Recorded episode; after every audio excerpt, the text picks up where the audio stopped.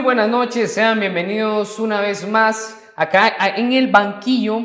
Sabemos de que los días van pasando y recuérdense que un día más no es como que un día más de campaña, sino que es un día menos para elegir a nuestras nuevas autoridades que serán los responsables de guiar las riendas del país durante los próximos cuatro años. Así que Esperemos de que usted esté siempre al tanto de estos programas porque acá es donde va usted a conocer planes de trabajo, donde va a conocer a nuevas figuras políticas que están queriendo incursionar en la vida pública. Pero antes de pasar a la entrevista de hoy, le doy la palabra a mi compañero Fernando Cibrián. ¿Cómo estás? Emocionado, Brian. La verdad es que esta contienda electoral es un poco corta, esta campaña es un poco corta, entonces tenemos que entrar con todo a conocer los perfiles de los candidatos. En ese sentido, también le mando un saludo a los que nos están escuchando en las plataformas de streaming. Yo sé que algunos nos miran por YouTube, por redes sociales y por el canal Más TV, pero también nos escuchan en Google Podcast, en Apple Podcast y en todas las plataformas de podcast. Así que a quienes nos están escuchando en el tráfico, mientras hacen ejercicio o en casa, les mando un saludo. Y con eso, pues comenzamos con la entrevista, ¿te comenzamos parece? con la entrevista. Así que el día de hoy tenemos el gusto, el placer y el honor de que nos acompañe con nosotros está el aspirante a la presidencia de la República de Guatemala, Luis Lam, por el partido PIN. Luis, bienvenido al banquillo. Muchas gracias por aceptar la invitación. Luis, ¿cómo estás? Brian, Fernando, para mí un gusto estar en este, en este nuevo tipo de plataformas eh, eh, directamente para, para la población joven de este país. Claro, claro. No, hombre, buenísimo. Vamos a empezar de una vez. Hay que aprovechar el tiempo, queremos conocer bastante de tu persona, de los planes de trabajo, pero la primera pregunta está con mi compañero. Sí, Luis, contanos un poquito. Bueno, la verdad es que para que te conozca un poco más nuestro público, la primera pregunta es, ¿quién es Luis Lam en tus palabras? Muy bien, yo me considero un ciudadano obviamente guatemalteco, un padre de familia, abogado de profesión, una persona que cree firmemente en Dios. También ese es el primer pilar, digamos, de nuestro partido político en el tema ideológico, el Partido de Integración Nacional PIN. Em, tenemos a Dios como primer pilar y de ahí, pues me considero una persona con valores y principios tradicionales, como la mayoría de la población guatemalteca, y alguien normal, un ciudadano normal que quiere una mejor Guatemala y un mejor país y también hacer de su vida un aporte adicional con algo positivo para nuestro país. No, interesante, me parece súper interesante y hay varios eh, conceptos que has mencionado de los que queremos platicar, pero yo, yo quiero hacerte la pregunta. ¿Por qué te nace involucrarte en la política? ¿Por qué involucrarte en la política? Muy bien, fíjate Brian que yo estaba eh, de embajador de Guatemala ante las Naciones Unidas, eh, ocupé ese cargo los últimos tres años. Okay. renuncié en septiembre del año pasado porque ya sabía que iba a ser candidato presidencial por el partido PIN. Okay. sin embargo, durante ese tiempo me sucedió, en tema de pandemia, me sucedió una experiencia muy particular. Yo les aseguro que ustedes no vivieron la pandemia como yo la viví, porque yo la viví en Nueva York, en Manhattan, y ese fue el epicentro de la pandemia. Me recuerdo, me recuerdo. Y esa ciudad se cerró completamente la ciudad que nunca duerme, ¿verdad? Se Durmió. Se quedó dormida. Se quedó totalmente paralizada y yo me quedé totalmente aislado por un periodo de seis meses, sin ningún contacto humano. Wow. Por seis meses, porque mi familia vivía en Guatemala. A la gran. Así que durante ese tiempo, pues tuve una experiencia muy particular preguntándole a, Dios qué, qué, quiere de mi vida, qué, cómo puedo yo realmente hacer algo positivo con mi vida. Y desde esa plataforma, logré entender que había una agenda global en el seno de las Naciones Unidas que se empuja muy fuerte sobre todos los países. Y esa agenda se empuja bajo varias, varios eh, sectores, digamos, pero en el tema eh, de una sociedad como Guatemala, que es relativamente muy conservadora, el tema de la vida y la familia es un tema que la agenda global no comparte en países como Guatemala lo tiene aún hoy por hoy regulado. Específicamente tema de aborto y tema de ideología de género. ¿sí? Entonces, viendo eso, estando en el seno de la ONU, dije, ¿cómo puedo aportar para proteger a mi país? Porque voy viendo que cada vez más países, más países van adoptándose, adaptándose a la agenda global. La famosa Agenda 2030. Así es la famosa Agenda 2030 de las Naciones Unidas y los Objetivos de Desarrollo Sostenible. Así que en ese periodo de seis meses totalmente aislado en el centro de Manhattan, sin ningún contacto humano, empiezo a redactar una política de Estado para defensa de la vida y la familia. Se abre el aeropuerto y se la vengo a presentar al presidente y le digo, presidente, esto es lo que creo yo que es el propósito de lo por cual yo he pasado y Dios me llevó hasta este alto cargo, porque además debo decirles que el embajador en la ONU, que es el embajador ante el mundo de todos los países, para mí es el cargo diplomático más importante de todos los países. Así que le presento esa política, el presidente, un proyecto totalmente construido para que pudieran implementarla en marcha. Lo hacen, se implementa la política aproximadamente un año después, en julio del 2021. Eso me permite a mí pararme en el centro de las Naciones Unidas y decir, ustedes pueden creer en toda esta corriente ideológica, pero Guatemala como país, nosotros vamos a defender la vida desde la concepción hasta la muerte natural y no creemos en el aborto como un derecho humano de las mujeres. ¿Eh? Me surge la duda, ¿por ahí va parte de la de nombrar a Guatemala como capital iberoamericana provida? ¿Es parte de tu política ah, ahora te voy a contar. Entonces, cuando eso sucede, también me paro en el centro de las Naciones Unidas a decir, miren, ustedes creen en una ideología de género y yo respeto la libertad sexual y vamos a respetar la libertad sexual y que la gente en su intimidad pues realice, ¿verdad? Obviamente entre adultos y consensuado, ejerza su sexualidad como mejor lo consideren. Pero no vamos a transformar una institución que se llama familia porque esa institución natural biológicamente que está diseñada para la procreación, ¿sí? Se constituye por un hombre, una mujer e hijos. Y esto es lo que cree Guatemala. Cuando eso sucede, entonces, las organizaciones Provida y Profamilia de Iberoamérica empiezan a preguntar, ¿y este embajador qué onda? ¿Qué onda? Así es. ¿Este embajador qué onda? Se empiezan a acercarme a mí y les empiezo a contar. Y por eso fue que Guatemala fue declarada capital Provida de Iberoamérica. Yo les quiero decir, para mí un logro significante. Te voy a decir por qué, Brian. Solo existen dos monumentos en nuestro Palacio Nacional. Dos. Uno, uno que es cuando terminó el conflicto armado interno, correcto, por la firma de la paz, el monumento a la paz, en el patio de la paz. Esas son esas dos manos. En el patio izquierdo, cuando tú ves el Palacio Nacional, en el patio izquierdo. Eso, todo, todo el monumento tiene una simbología. ¿Por qué está en el patio izquierdo? Tiene una simbología. Ah, ¿Por, qué, ¿Por qué son dos manos izquierdas? Tiene una simbología. Una pedradita para la izquierda, dice usted. Tiene, tiene simbología. Okay. ¿Por qué son dos manos izquierdas si tú las ves así? Y, pusieron dos manos izquierdas. Cuando, cuando tú haces esto, no, es una mano izquierda y una derecha. Pero ¿por qué pusieron, pensado. ¿pero ¿por qué pusieron dos?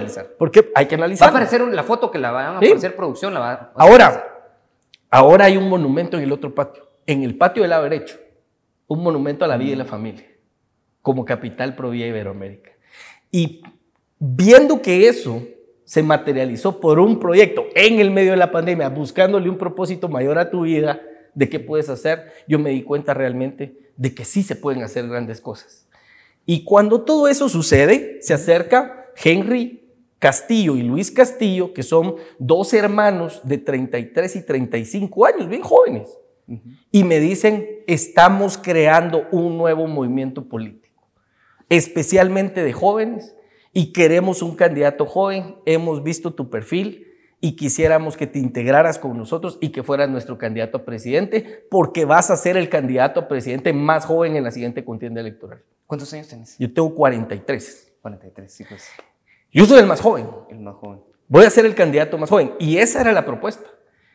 Y cuando eso me sucede, yo empiezo a analizar mi vida, empiezo a analizar cómo llegué hasta la ONU, no siendo diplomático, introducido en la diplomacia, en la política exterior de Guatemala, al cargo más alto de la diplomacia. O sea, cualquier diplomático que haga carrera te puede decir que su sueño es terminar su carrera diplomática como embajador ante las Naciones Unidas. Claro.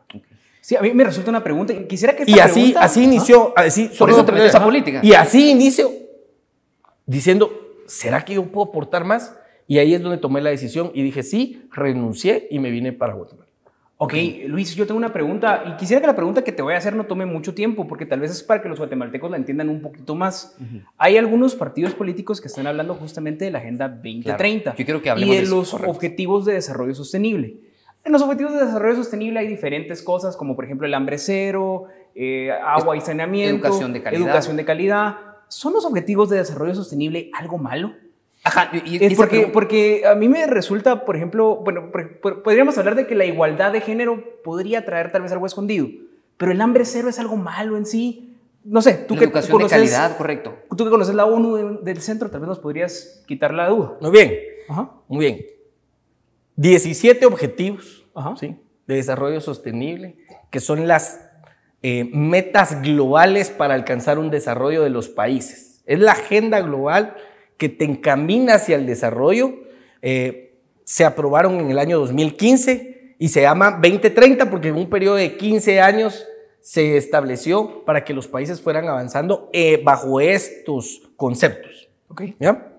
Los objetivos como tal, la mayoría de ellos son favorables. Lo que tú estás diciendo. Sí. ¿sí? Cero pobreza. Ajá. ¿A quién no le gustaría tener un país así? O Sin hambre pobreza, por O supuesto. con una educación de alto estándar. Por supuesto. Ahora lo que sí hay que tener claro es que dentro de estos objetivos hay algunos objetivos que sí la agenda global los va empujando y presionando con reformas legislativas, le- reformas en políticas públicas, para que los países los vayan adaptando de determinada manera. Y todo el sistema de las Naciones Unidas y todas las agencias de las Naciones Unidas los van empujando en el mismo sentido. El objetivo, el, donde encontramos problema, es en el objetivo número 5, que se llama igualdad de género. Que era el que justamente mencionaba. Igualdad de género. ¿Por qué? Porque eh, la interpretación de género no es la interpretación que la legislación guatemalteca tiene. Cuando tú examinas el género en la legislación guatemalteca, desde la Constitución hasta el ordenamiento jurídico ordinario y reglamentario, vas a encontrar que aquí toda nuestra normativa te habla de hombre y mujer. ¿Sí? Como género. Lo demás es orientación sexual. Ok. ¿Sí? Orientación sexual. Pero eso no, no hace que tú cambies realmente tu género. Ok. Pero la agenda de Naciones Unidas sí te hace que como país hagas esas reformas legislativas para que apertures el género a la imaginación, porque arriba de ciento y pico de géneros ahora, ¿verdad? Que tú puedes, que tú puedes hacerlo para ellos. Entonces, ¿cuál es la posición y que países como Guatemala deben mantener? Muy bien, nosotros estamos de acuerdo en el objetivo número uno, ¿sí? Que es combate a la pobreza. Y vamos a combatir la pobreza. Y encaminemos nuestra ruta para acá. Y en el eh, objetivo número dos, hambre cero, estamos de acuerdo. En número tres, educación, estamos de acuerdo. Ahora sí, ah, ¿qué es lo que pasa? Para la ONU los objetivos, los 17 son integrales. Entonces, cuando tú entras en el 3, educación de calidad, muy bien, te dicen sí, pero educación de calidad va relacionada con el número 5, que es igualdad de género, para que los niños se les enseñe que ellos pueden ser lo que quieran ser. Ok. Y ahí es donde sí tenemos un problema también. O sea, no solo es con igualdad de género, sino este objetivo lo van a entrelazar con el de educación. Ok. Y ahora yo te quiero decir, yo viví tres años en, en Nueva York Ajá. Con eh, una hija en aquel momento de cinco años, que estaba en prekinder, Ajá. y gemelas de siete. Y a mi hija de cinco años en la escuela en Nueva York, el sistema le adoctrinaba ya lo siguiente, tú no necesariamente eres una niña, Ok. tú vas a decidirlo, tú vas a decidir más adelante qué es lo que quieres ser. Ahora yo te quiero decir, eso sí es terrible, porque para un, qué confusión para un niño a esa edad. Claro. ¿Sí? Yo por eso te digo, si tú adelante quieres ejercer tu sexualidad cuando eres adulto de la manera que tú quieres, lo puedes hacer. Esa es la libertad. Yo respeto la libertad, pero el adoctrinamiento Claro. de los niños, con eso sí tenemos que tener mucha, mucho cuidado y tenemos que proteger este país. Ahora, Luis, a mí me surge otra pregunta. Me surge la pregunta de esto. Es, mm, Así que solo, solo Sí, para sí, esto, sí, los objetivos, bien, ¿sí? Ok. Ajá. Con estos puntos, sí tienes que hacer red flags en estos puntos y los tienes que tener muy bien trazados para decir, muy bien, yo estoy de acuerdo en esta agenda global, en esto, Pero en estos puntos no estoy de acuerdo y como país no lo voy a aceptar y lo tienes que mantener de una posición muy fuerte, que muy pocos países en esta región de América lo hacen. Nosotros lo hicimos y como lo hicimos nos declararon capital provida de Iberoamérica. Ah, ok. ¿Sí? Ya. Entonces, creo que por ahí es como, como debemos de mantener ese tema del... de Luis, los- ¿qué beneficios Agenda 2030. tiene ser capital provida de de Iberoamérica? Mira, primero, sí considero que te da una protección directa. Eh, cuando, cuando analizamos la política, yo, te, yo les invito a ustedes a que analicen la política pública de protección a la vida y la institucionalidad de la familia, porque traza toda, toda una estructura para defender y proteger estos principios. ¿Qué beneficios nos trae?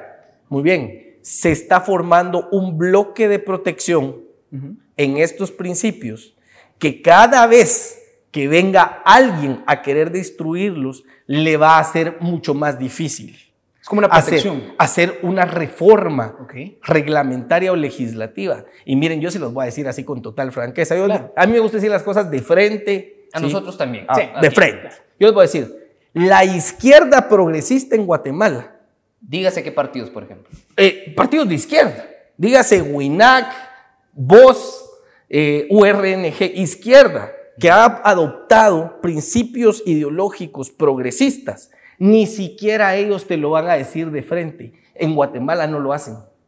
Ni siquiera ellos te dicen, yo sí estoy de acuerdo y, y nosotros vamos a implementar el aborto como un derecho sexual y reproductivo de las mujeres, como un derecho humano y el artículo 3 constitucional estamos en total desacuerdo, porque son, son, son, son hipócritas, porque lo piensan, pero como saben que políticamente no les conviene en este país, entonces no lo dicen.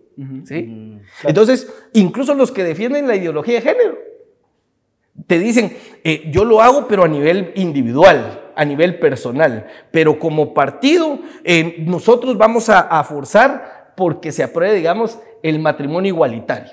Ok. No te lo dicen, no te lo dicen porque son hipócritas, porque no creen realmente en lo que defienden, porque si no lo dirían abiertamente, Claro. ¿verdad? Y porque la única forma de ellos de hacerlo es esperando que lleguen al poder en algún momento, que Y tengan el suficiente y de ahí de una vez implantarlo. Pero ese es un engaño. Ok. Ok. Yo sé que tenés pregunta, pero nos tenemos Dale, que ir dale, a corte, chicos, nos tenemos que ir a corte. Está muy buena la entrevista, la verdad. Así que yo sé que usted va a sacar ahí los TikToks, va a compartirlo con sus amigos, así que les vamos a dejar las redes sociales, tanto de Luis, del partido de Luis, que es PIN, eh, Partido de Integración Nacional, como del Banquillo. Pero antes de irnos, Luis, ¿qué película re- le recomendás a la audiencia? Le recomiendo El Gladiador. Es mi película película favorita. favorita. Por, toda, por Claro. todo el sentido y la interpretación que le puedes dar al gladiador como padre de familia, Sí. como alguien que creía en una verdadera república, un estoico, porque venía, Ufa. venía de, de Marco Aurelio, era un- Claro. un estoico de cepa que le había transmitido a un hijo adoptivo. Para mí, todo lo que tú puedes absorber de los valores que tenía Maximus Sí. eh, como persona eh, son fantásticos. Por eso es mi, mi fe- mi película favorita. Comparto esa película, buenísimo. Meridius. Decimus Meridius. Un libro que le querrás recomendar. Le- les recomiendo eh, en este momento del tercer mundo al primer mundo, From Third World to, to First World, de Lee Kuan Yew. Que es la historia de Singapur y cómo un hombre en menos de una generación, la mitad de una generación, logró transformar un país del tercer mundo en peores condiciones económicas que Guatemala a un país del primer mundo en 35 años. Él escribió su libro sobre autobiografía, que es el modelo que yo estoy buscando a, a seguir para implementar en Guatemala. Y, y ¿saben qué edad tenía Lee Kuan Yew cuando empezó a gobernar Singapur? ¿Cuántos? 35 años. Wow. Y, en 35 años convirtió a un país en el top 10 en todas las áreas. Hoy por hoy, Singapur está en el top 10 en cualquier área de desarrollo que quieras hablar. Y que tenemos que hablar de Singapur porque es parte de tu plan de gobierno. Cuando te toca ir de campaña a un lugar lejos, ¿qué música escuchas, Luis? Pues eh, depende quiénes me acompañen en el auto, porque... Pero, ¿de música de tu gusto? Miren, a mí, a mí me gusta mucho la música, el rock pop me gusta mucho, ¿verdad? Eh, no, eh, soy, soy todavía de la generación que escuchó un poco de rock, mi hermano todavía era de la, de la época del rock, eh, del heavy, ¿verdad? Yo ya no, yo ya no, eh, pero todavía entré con el rock pop, me gusta mucho escuchar ese tipo de música. ¿Como qué grupo más o menos? Miren, a mí, por ejemplo, de mis, de mis grupos favoritos de rock, que para mí son rock pop, por ejemplo, Aerosmith, Ah. ¿verdad?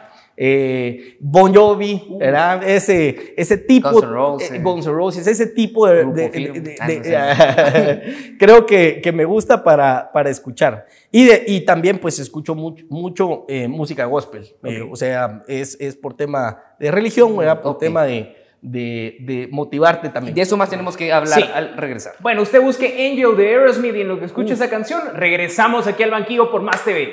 Nos vamos y regresamos aquí con Luis Lan.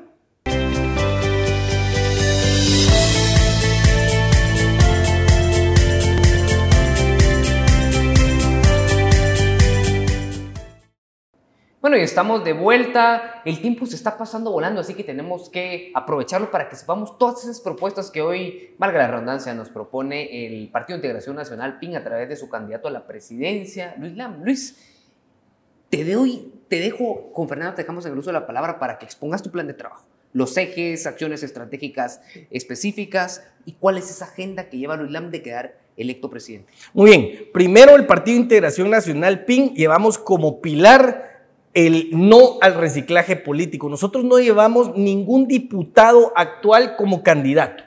No llevamos ningún alcalde actual como candidato. No llevamos a ninguna figura trascendental de la vieja política de este país en nuestras filas. Todos somos candidatos totalmente nuevos, personas sin ninguna vinculación ni con el narcotráfico, con el crimen organizado, ni con las mafias de este país. Tú puedes verificar a todos nuestros candidatos y no hay nada con ningún señalamiento. Por eso es que nosotros nos consideramos el partido más limpio. La gente creo que está necesitada de una opción fresca. Le estamos diciendo a, a los jóvenes principalmente que investiguen a los candidatos, que investiguen estos nexos que existen, porque miren ustedes que son jóvenes, en este país el mayor financista de los partidos políticos es el narcotráfico. Y ustedes van a identificar a personas vinculadas directamente con el narcotráfico en los candidatos. Antes lo hacían ocultándolos, ahora ya los candidatos son operadores, están en la planilla de los narcotraficantes, son operadores para ellos. Ustedes pueden identificar en la mayoría de partidos políticos y eso no sucede en el PIN. Así que eso es, parte de nuestros pilares.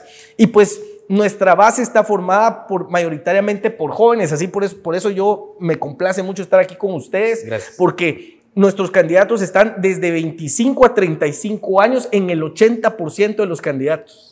Jóvenes que nunca han participado, que quieren realmente aportar a este país como una nueva opción. Y miren, yo creo que Guatemala está necesitada de un cambio generacional de la política y esa es la oferta que estamos nosotros presentando en cinco pilares como plan de gobierno. Primero, rescatar la seguridad y la justicia del país. Una vez que tú rescataste la seguridad y justicia, puedes entonces establecer un plan de desarrollo económico para que pueda la gente venir a invertir, porque nadie va a venir a invertir si antes no hay seguridad. Claro. ¿sí? Entonces, ese plan económico. Una vez que tú tienes un plan económico y que ya los recursos están eh, aumentando en el país, entonces puedes invertir. ¿En qué lo vas a invertir? Eh, ahí vienen nuestros tres y cuarto pilar. Primero, en salud, en la salud de la gente.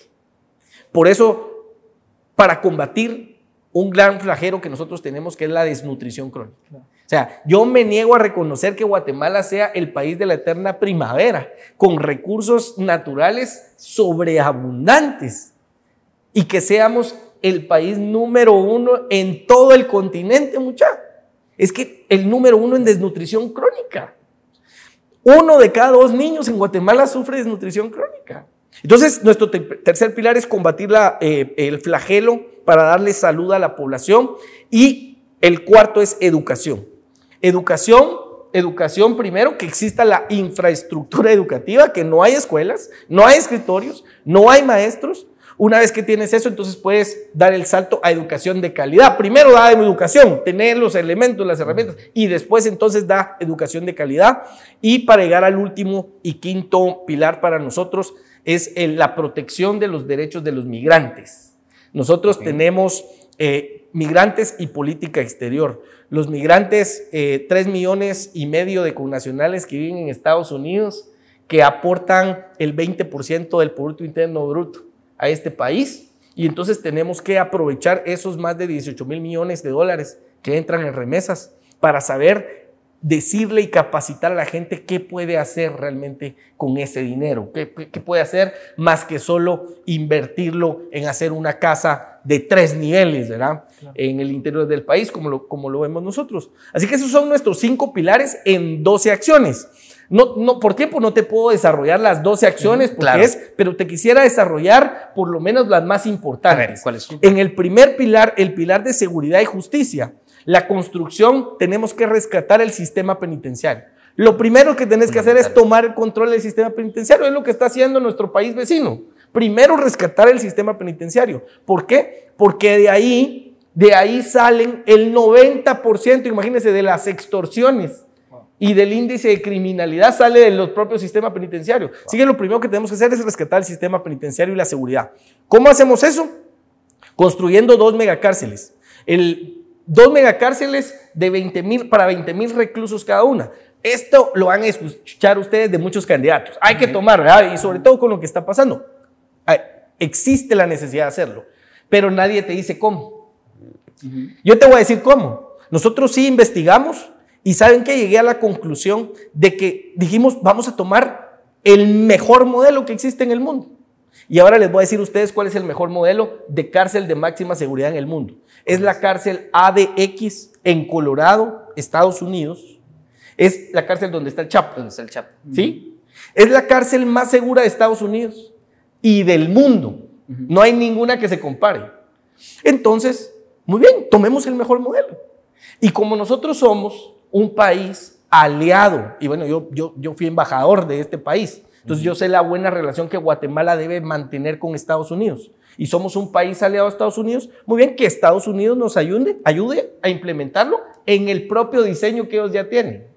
Entonces ese es nuestro modelo la cárcel ADX. Necesitamos dos, una en el norte del país, una en el sur del país, para 20 mil reclusos. Lo, 25 eh, mil reclusos es el número ahorita del sistema penitenciario, con dos tenemos para 40 mil, abarcamos la demanda ahorita y para los próximos 10 años. Y con eso rescatamos el sistema penitenciario completamente. Acción número dos en seguridad es rescatar la Policía Nacional Civil. Así que le voy a dar 30 días a los policías para que renuncien. Ok para que renuncien todos los que en este país tienen relación directa con el crimen organizado y con estructuras criminales. Porque aquí yo te puedo decir, hoy por hoy, la mayor parte de las estaciones y subestaciones sirven para cuidar a los criminales y no a la población, porque de ahí reciben ellos una coima mensual pagada. Ellos saben quiénes son, ellos saben dónde viven, ellos saben dónde operan, pero los dejan, hacen ojos ciegos porque están recibiendo y se están llenando los bolsillos. Yo le voy a dar 30 días a los policías para que renuncien. Y los que no renuncien los voy a someter a un procedimiento de investigación de polígrafo e investigación individual y familiar. Pero eso lo debería hacer con todo el aparato de la policía. Ah, por supuesto, con todos. Con todos lo vamos a hacer. Ah. Para limpiar y depurar. Ah, Para limpiar y depurar. Ahí rescatamos el tema de seguridad. Y en el tema, digamos, económico, queremos reducir progresivamente los impuestos. Queremos atraer el la única ruta económica para llevar a un desarrollo de un país es atrayendo inversión, empleo y trabajo para la población. No hay otra. Aquellos que te, candidatos que te vienen a decir, vamos a regalar tantos miles para tal para las personas, vamos a regalar la luz eléctrica. Yo podría decir, ah, este dijo que va a regalar la luz, yo voy a regalar el gas y también el internet y te voy a regalar y te voy a regalar todo y ya no trabajes y pasarte viendo tele todo el día. ¿Verdad? O sea, eso es populismo directo crudo y, de del frente, barato. del barato, el más barato. No vas a encontrar en mis propuestas ninguna oferta populista, ninguna. Aquí lo que necesitamos es inversión. ¿Cómo traemos inversión, eh, Brian? Eh, Fernando, eh, entendiendo que tenemos que ser un mercado competitivo para la región. ¿Cómo nos convertimos en un mercado competitivo? Bajemos los impuestos para que más empresas, para que existan más empresas, para que más inversión extranjera y nacional pueda generar empleo. Así que yo tengo un plan de reducción progresiva de los impuestos, empezando por eliminación del ISO. Que ese lo pues, pagás directamente, eh, no tenés ninguna renta y de una vez ya tenés que estar pagando. sí. Por eso primero. Y después una eliminación progresiva del impuesto sobre la renta. Y si a eso tenemos suficiente recaudación para mantener el gobierno, eh, bajemos incluso el IVA. Bajémoslo de un 12% a un 10% y que sea que se convierta, ese es mi sueño, que se convierta ese en el único impuesto, el IVA, que es el que más recaudación genera, ¿sí? Ok. Para lograr eso, la- la- lo que la gente inmediatamente se pregunta es, ¿y entonces cómo se va a mantener el gobierno? ¿verdad? Si yo lo que quiero es menos gobierno. Entre menos gobierno tenemos, más libertad tenemos para la sociedad, menos burocracia. Así que estoy pensando eliminar dos ministerios completos de mandos medios para arriba. ¿Cuáles serían? Ministerio de Desarrollo. De, se va el ministro, viceministros, directores, asesores, plazas fantasmas. Mira, cada, te, te encontrás con viceministerios que tienen 20 asesores. Claro. Son plazas fantasmas, mucha. Hay que eliminar toda esa estructura. Todo ese Ministerio de Desarrollo para mí no es necesario tener un ministerio que simplemente te- es una repartición de programas sociales, de ayuda de programas sociales. Lo único que necesitas es transferir esta estructura de mandos medios, que es la gente que sí trabaja, que es la gente que echa punta y que se faja, ¿sí? Mandos medios para abajo, los trasladas al Ministerio de Salud para que sea proyectos sociales del Ministerio de Salud, ¿sí? Desapareciste la mitad. Y el otro ministerio que quiero desaparecer y eliminar es el de Cultura y Deportes. En- también de, de- de la mitad para arriba. Y los mandos medios para abajo, que es la gente que sí trabaja, que forme una dirección o un viceministerio del Ministerio de Educación. No necesitas toda una estructura. Con eso haces una reducción casi inmediata de 600 a 700 millones de quetzales en un año. Y vas haciendo esos reajustes y priorizando gasto público. ¿verdad? Entonces, cuando haces eso, entonces te vas a dar dando cuenta que te va a alcanzar el presupuesto para mantener el gobierno. En el tema de educación, eh, perdón, en el tema, en, en el tercer pilar, que es el de salud, queremos Luis, abarcar. Una pregunta. ¿Sí? ¿Querías con los sindicatos y pactos colectivos de estos ministerios? Ah, muy bien. Ahora, ahorita me voy a saltar entonces al de educación porque ahí traigo una, una, una idea innovadora. Ok. Voucher educativo para ayuda directa a la educación de los niños. Si algo, miren, yo vengo de una familia humilde, de una mamá que no tuvo oportunidades en este país. Mi mamá quedó huérfana de 5 años, Mayuela Zacapa, y de 12 años le dijeron, mija, ya no la podemos mantener. La familia que, que, que una tía que se con ella, se va a trabajar a la ciudad capital. No puede estudiar. Entonces, el plan que traemos nosotros es ningún niño trabajando. Ningún niño trabajando. Ok, perfecto. Invertir en los niños desde los 4 o 5 años para que dentro de 20 años rea- realmente sean los adultos que van a transformar todo un país. Pero necesitas invertir en educación. ¿Cómo transformas eso? Muy bien, porque ahí va relacionado con el tema de los sindicatos en, en el Ministerio de Educación. Voucher educativo como ayuda directa de, no de, de- para que malgasten los padres ese dinero, como inversión directa en la educación de los niños. Quiere decir que tú como papá, que tenés a tu hijo en el sector público, en lugar de tenerlo ahí, ahora vas a recibir un voucher educativo. Ese voucher, más o menos entre 250 a 300 quetzales, tú vas a decidir dónde lo quieres utilizar. Si de repente hay un colegio que te cobra 400 quetzales en tu comunidad, tú utilizas tu voucher ahí y pones tú tus 100 quetzales y tu hijo inmediatamente va a tener una mejor educación en automático. Segundo, quiero crear alianzas público-privadas para nuevos centros educativos, con fundaciones que se dedican a educación, con asociaciones que se dedican a educación Ajá. y con iglesias. Ok. Si, la, si la, el- la- la- la idea de las iglesias y de estas asociaciones es realmente ayudar a su comunidad, quiero que iglesias abran centros educativos en sus propias instalaciones. Ok. ¿Para qué? Si tú eres católico y tu iglesia en tu comunidad decidió abrir una escuela católica ahí y tú eres católico, tú dices, muy bien, ahora puedo utilizar mi voucher ahí. Ok. Muy bien. Si tú eres evangélico y una iglesia evangélica decide incorporarse a alianza pública-privada para abrir un centro educativo y quieres que tus hijos sigan los mismos principios, tú dices, muy bien, entonces que se vayan ahí y ahí utilizo mi voucher. Ok. ¿Ya? ¿Qué va a pasar con esto? Si haces alianzas público-privadas, lo primero que va a pasar es que los maestros inmediatamente van a tener un aumento salarial. Van a ganar más de lo que ganan ahorita en el sistema educativo nacional. Y entonces los propios maestros van a tratar de emerger a estos nuevos centros educativos, porque la demanda de maestros va, va- va- va a aumentar. aumentar. Entonces, ese voucher educativo es una idea totalmente innovadora como una, una inversión directa en la educación de nuestros, de nuestros hijos. Y en el tema de salud, queremos nosotros abarcar los primero, ten- tenés que ir priorizando. Quisiéramos eh, en un largo plazo, digamos, eh, tener buenos hospitales por cada departamento, pero para antes de llegar a eso tienes que dar un primer paso. Así que lo primero que nosotros queremos hacer es abarcar los cuatro puntos cardinales y hacer cuatro mega hospitales, digamos, en cuatro puntos cardinales, cubriendo el norte, el sur, el oriente y el occidente, para que la gente no tenga que venir hasta la ciudad capital para encontrar el especialista que necesita en el problema médico que tiene, sino que todos los especialistas existan en estos cuatro hospitales y que por lo menos en su región puedan encontrar a un especialista eh, dependiendo de la enfermedad que tengan. Eh, eso es lo primero y después puedes avanzar a ir verificando a un hospital por departamento y un, después que hiciste esto puedes bajar hasta la red hospitalaria a los centros de salud. Pero tienes que empezar por un plan, digamos, el plan nuestro es cuatro hospitales en las regiones, después bajar a la inversión al por departamento y después a los centros de salud. Eh, eso.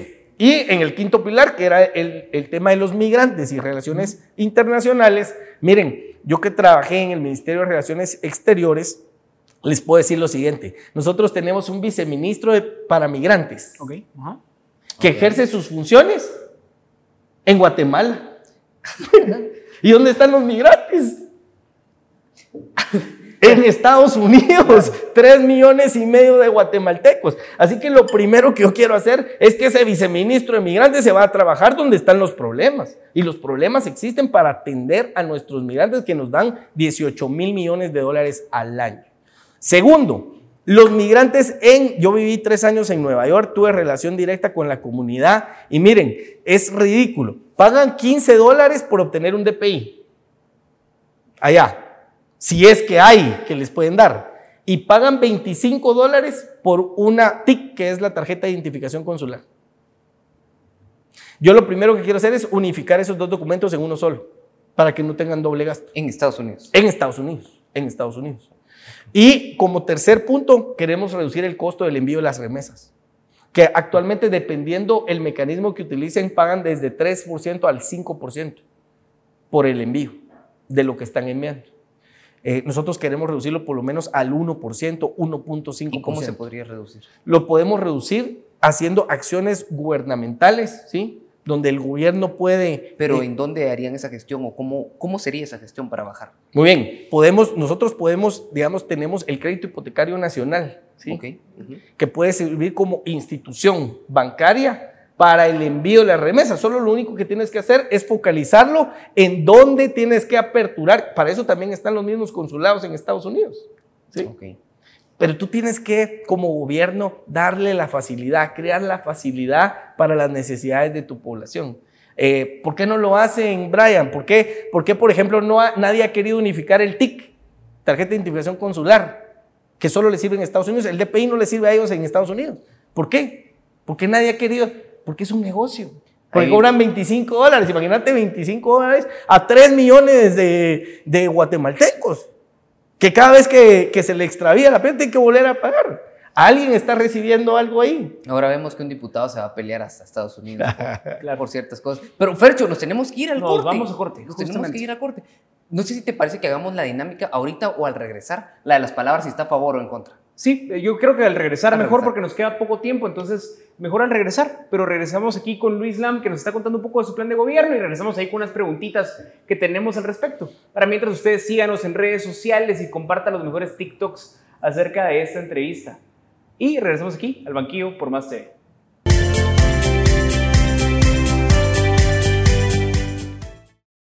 Bueno, estamos de regreso acá en el banquillo, se nos está yendo el tiempo como agua, se nos está yendo ya el tiempo y tenemos que hablar de un punto importante y es que el Tribunal Supremo Electoral convocó las semanas eh, que han antecedido a esta entrevista a una firma de un pacto de no agresión por parte de todos los partidos políticos que están integrando la actual competencia, si se podría llamar de esta manera, en búsqueda de, cierto, de todos los cargos públicos, pero resulta que el candidato que hoy nos acompaña, Luis Lam, por el Partido de Integración Nacional, PIN, eh, no comparecieron a firmarlo para poder saber el por qué. Aquí está Luis para, Luis para que nos lo responda. Muy bien, Brian. Mira, tres, tres partidos no firmaron el pacto. Eh, el partido Voz Correcto. y el partido Podemos. Estos dos partidos no lo firmaron porque no les inscribieron candidatos.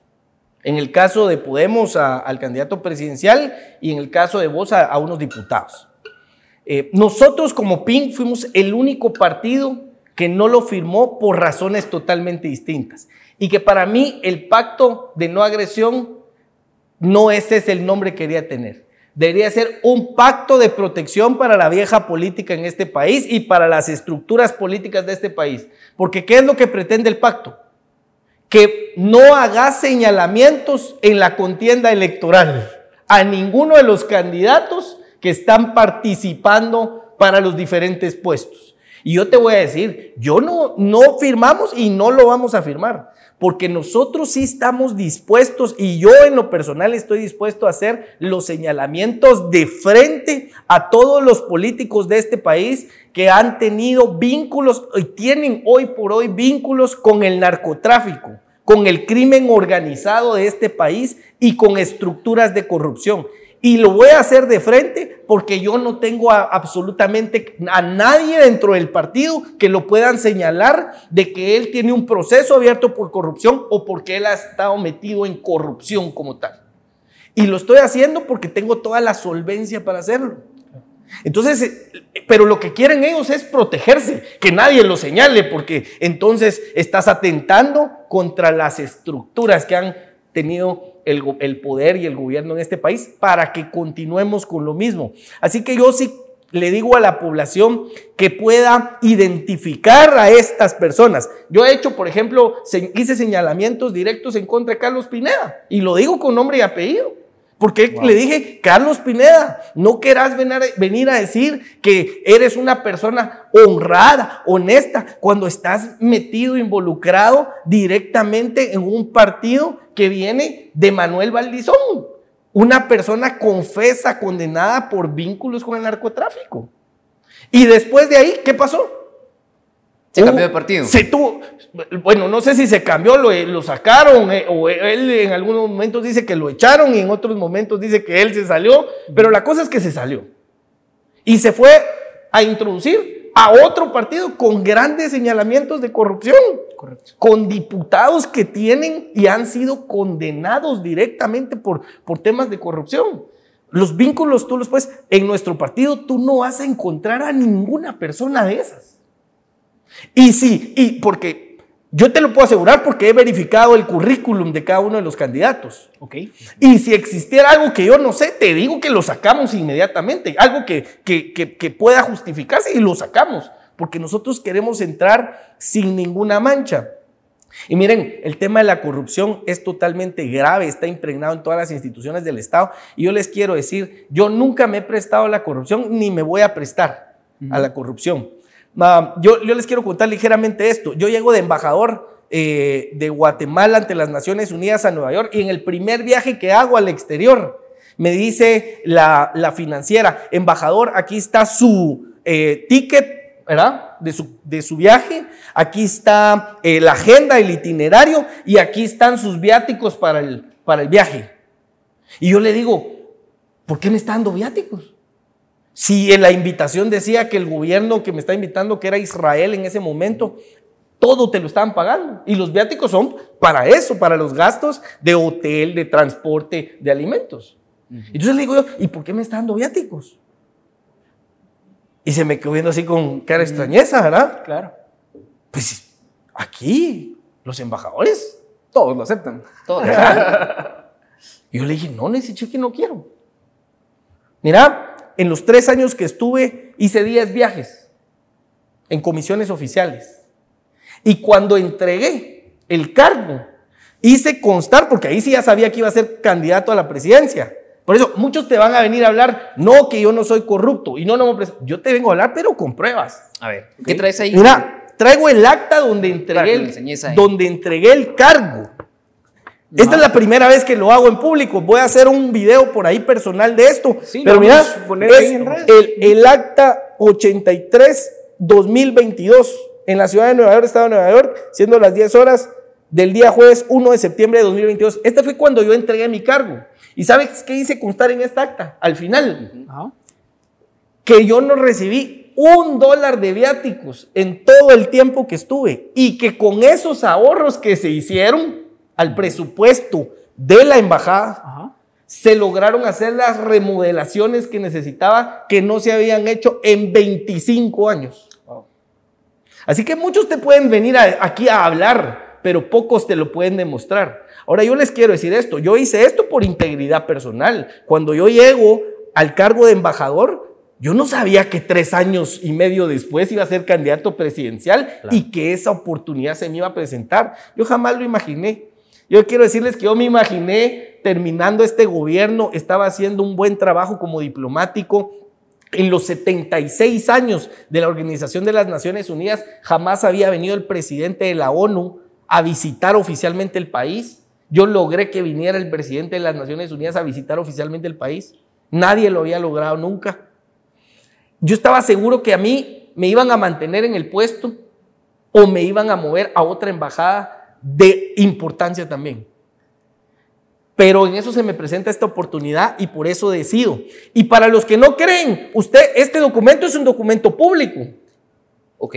Así que usted lo puede pedir al Ministerio de Relaciones Exteriores para ver si lo que yo le estoy diciendo es cierto o no es cierto. Usted lo puede pedir, por eso le digo, el acta 83-2022 de la misión permanente de Guatemala ante las Naciones Unidas eh, en Nueva York. Usted la puede pedir y ahí va a hacer constar y el punto específico donde yo establezco que yo no recibí un dólar y que todo eso sirvió, te lo voy a leer literalmente, para la instalación de cubículos, cambios de alfombra y restauración del piso en las oficinas, cuyo monto fue cubierto en su totalidad por las economías generadas del presupuesto asignado al fondo rotativo. Asimismo, que durante su gestión no hubo ninguna ero- erogación pagada a su persona en concepto de viáticos por comisiones oficiales. Ok. Ok. Perfecto. Muchas, eh, sí, la verdad es que está, eh, está interesante y lo vamos a subir a redes. Lo vamos, a subir a redes, también para que lo puedan ver ahí en el capítulo. Tal vez nos dejas una copia para que producción lo tenga. Claro. Luis, yo te tengo una pregunta. Primero, ¿cómo se financia PIN? Yo quisiera saber un poquito de eso. Y segundo, eh, también es una eh, campaña electoral un poco complicada porque son tres meses donde un partido pequeño o nuevo en este sentido, donde no hay reciclaje, como tú decís, cuesta eh, resaltar alguna cara, Posicionarse. ¿Cómo le están haciendo para, para, para poder posicionarse? Y afrontar esos retos Ajá, afrontar inherentes esos a la campaña política. Sí. Muy bien, primero, eh, el mayor financista de partidos políticos, ya lo dije, es el narcotráfico en este país. ¿Ok? El segundo mayor financista son los contratistas del Estado, aquellos grandes proveedores del Estado que le apuestan a quienes consideran que van a quedar en el siguiente gobierno. Y estos financian, obviamente, para corrupción, ¿Ok? para recibir contratos. Y el tercero es aquellos empresarios que legítimamente sí quieren aportar, ¿sí? A alguno de los partidos, pero yo te voy a decir, todos también llevan un interés. Claro. Y parte de los intereses de los empresarios y de la élite económica es que tú le sigas manteniendo los privilegios del monopolio. Nosotros decidimos romper con eso y hemos estado finan- autofinanciados por nosotros mismos, por nuestro propio esfuerzo, por nuestro propio trabajo.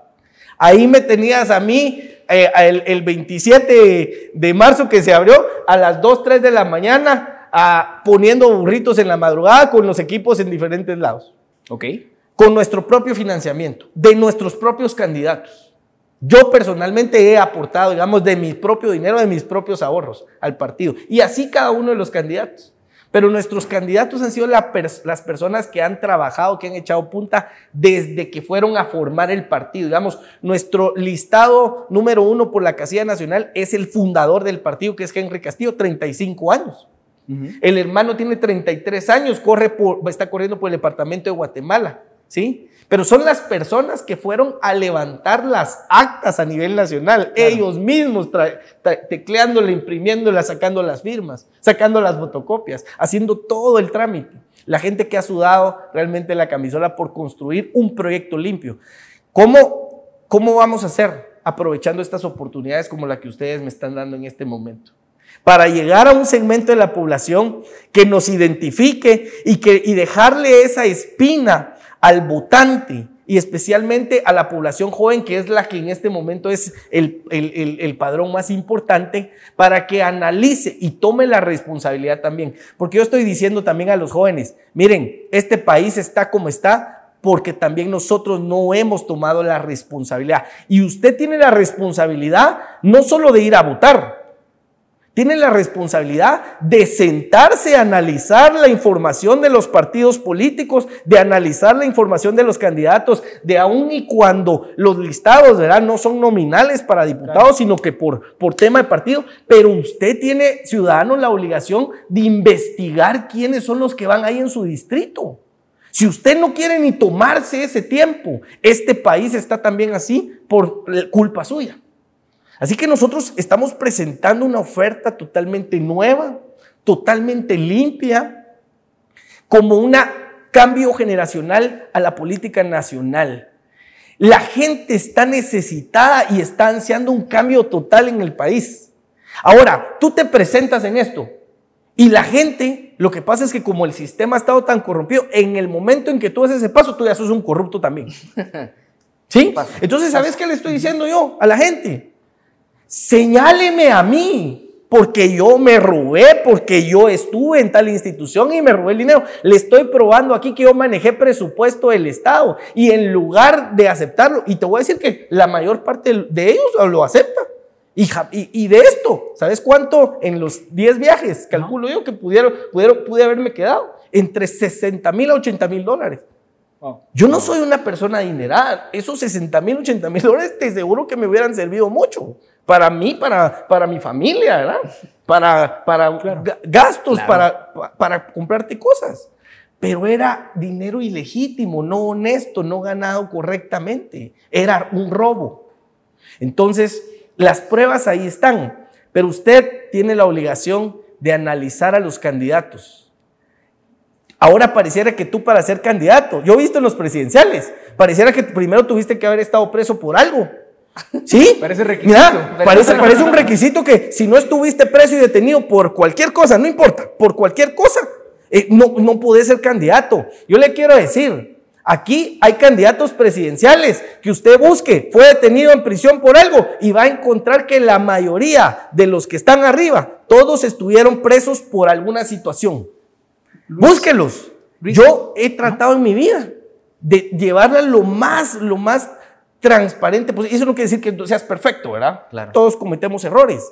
Pero yo, a mí, yo jamás he estado detenido por, por ni siquiera por, por em, digamos, em, eh, eh, escándalo en la vía pública, digamos, ¿verdad? Que pudiste en algún momento haberte pasado de tragos, hiciste algún escándalo, te llevaron.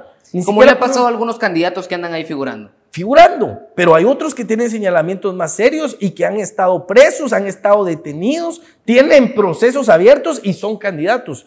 Examine usted esa información. Definitivamente, Fercho, vos tenías una pregunta. Sí, Luis, eh, justamente tú mencionabas el riesgo de financiamiento por narcotráfico y por, otras, eh, por otros medios, ¿verdad? Justamente ligados a la corrupción y así.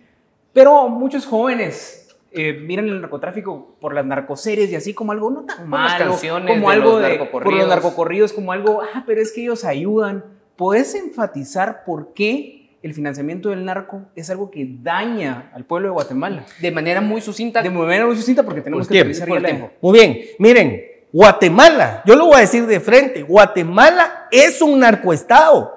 A lo largo y ancho del país, todas las zonas fronterizas están tomadas por el narcotráfico. ¿Y cómo nos afecta eso directamente, señores? Ninguna empresa, ninguna industria realmente seria va a venir a poner una planta industrial que va a generar 5 mil, 6 mil trabajos a Guatemala. No lo van a hacer porque cuando ellos mandan a sus equipos para evaluar el país, van a las áreas rurales del país y este mismo gerente para establecer la fábrica de producción, va a regresar a la empresa y le va a decir a los ejecutivos, señores, ese país está tomado por el narcotráfico y lo va a hacer porque él lo van a mandar a él a que vaya a abrir la fábrica y él mismo va a decir, y yo no me voy a ir a este país. Entonces, no vamos a tener un salto realmente al desarrollo para generar el empleo que se necesita de más de 500 mil personas que emigran al año en de Guatemala para Estados Unidos. Medio millón de guatemaltecos por año abandonan este país por faltas de oportunidades y empleos. Esos empleos jamás se van a generar si el narcotráfico tiene el control de nuestro país. Así que hay que combatirlo y de esa manera tomar el control sistema penitenciario, el control territorial de nuestro país para que venga la inversión sana y que vengan las industrias limpias de generación de empleo. Déjeme decirle al que dice, ah, pero el narco nos ayuda aquí con el centro de salud, nos da con- para la escuela, para el hospital. ¿Sabe qué es lo que le está haciendo? Este mismo narcotraficante le está quitando el futuro a sus hijos. Porque este narcotraficante no le va a producir trabajo y empleo a sus hijos cuando ellos lo estén necesitando. Él no va a ve- venir a poner una industria que va a generar 3 mil, 4 mil, 5 mil empleos en esa región. Él no lo va a hacer porque ese no es su sistema económico. Necesitamos acabar con esto. Y por eso es que nosotros nos hemos mantenido al margen total. No vas a encontrar muchos candidatos que lo hablen tan de frente. Claro. Yo lo entiendo y lo hablo de frente y estoy dispuesto a combatirlo. Claro, creo, sabes que te estás tocando, ¿verdad? Estructuras muy importantes. Pero al final yo a- eh, le quiero llegar también al corazón a estos mismos criminales. Son criminales porque tampoco tuvieron oportunidades correctas en la vida y se metieron a ese campo porque no tenían mayor. Estoy tomando el modelo de Singapur. ¿Sabes que el modelo de Singapur eh, aplican pena de muerte? La última que aplicaron fue el año pasado y no... eh, ¿Y a eh, quién se le aplica? Es el país más desarrollado de toda Asia. En todos los niveles de desarrollo va a estar en el top 10 de todo el mundo. Se le aplicaron, ¿sabes a quién? Aquí. A un narcotraficante. Ok. Bueno. Luis, tenemos que cortar eh, por, por cuestiones de tiempo. Vamos a hacer una pequeña dinámica. Te damos un par de palabras y dices lo primero que te venga a la mente. Yo voy con vieja política. Partido, todos los partidos políticos que están. Voy con Carlos Pineda. eh, es eh, alguien que no dice la verdad. PIN. Un partido totalmente nuevo. Sandra Torres. Vieja política, enraizada y también una necedad. Voy con Guatemala. Un país por el cual todos debemos luchar. Bueno, y con eso cerramos 30 segundos, pero 30 segundos para que pueda dirigirse a, a los... Muy bien, miren, yo me vengo a presentar con ustedes como el próximo candidato, el candidato más joven a la presidencia de este país. Usted que está viendo que otros países están dando los pasos correctos y que usted dice lo está haciendo un joven que no venía involucrado directamente en el sistema político y él lo está haciendo, yo me estoy presentando como una oferta totalmente limpia. Examine mi capacidad, examine mi hoja de vida, examine cómo Dios me ha traído desde muy pequeño para poder tener esta oportunidad y véalo como esa opción. Si usted ha pensado, es que necesitamos un joven que venga a hacer un cambio, aquí estoy yo y lo quiero hacer bien. No tengo en mi equipo a nadie que esté manchado. Estamos con un partido totalmente nuevo para transformar la política nacional. Y les pido, por favor, que en la próxima elección vote por mí para presidente y vote por el Partido de Integración Nacional PIN. Perfecto. Perfecto. Bueno, con eso nos vamos. Le dejamos ahí la propuesta de PIN y nos vemos en la próxima entrevista aquí en el banquillo por Más TV. Hasta la próxima. Y gracias, Luis. Gracias, Brian. Gracias. Gracias, Fernando.